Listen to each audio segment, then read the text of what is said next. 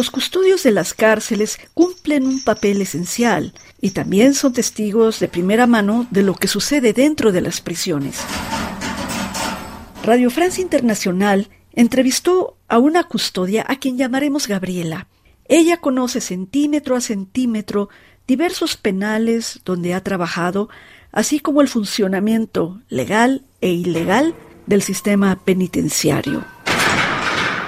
Usted afirma que las prisiones en México son un negocio. Sí, así es. Existen demasiados intereses creados, en especial económicos, y la delincuencia organizada cogobierna los reclusorios y los centros penitenciarios en México no son centros de reinserción como lo demanda la ley, sino que son una fuente de extorsión para los presos y sus familias y también son centros operativos del crimen organizado.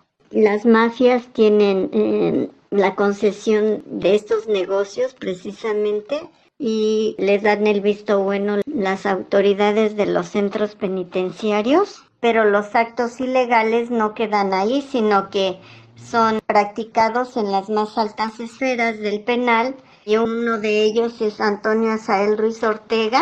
Este personaje fue subsecretario de Sistema Penitenciario, acumuló 13 fugas de cárceles de aquí, de la Ciudad de México. ¿Cree usted que en México pueda suceder lo mismo que en Ecuador? Creo que sí, por la presencia del cártel Jalisco Nueva Generación. Ha crecido tanto el crimen organizado en nuestro país. Es un poder en sí y compite pues con los poderes ya establecidos ejerce una gran violencia, no le importa eh, intimidar a la población y a las eh, autoridades para proteger a sus cabecillas. Mientras haya corrupción y las prisiones sean un jugoso negocio, jamás habrá centros de reinserción social.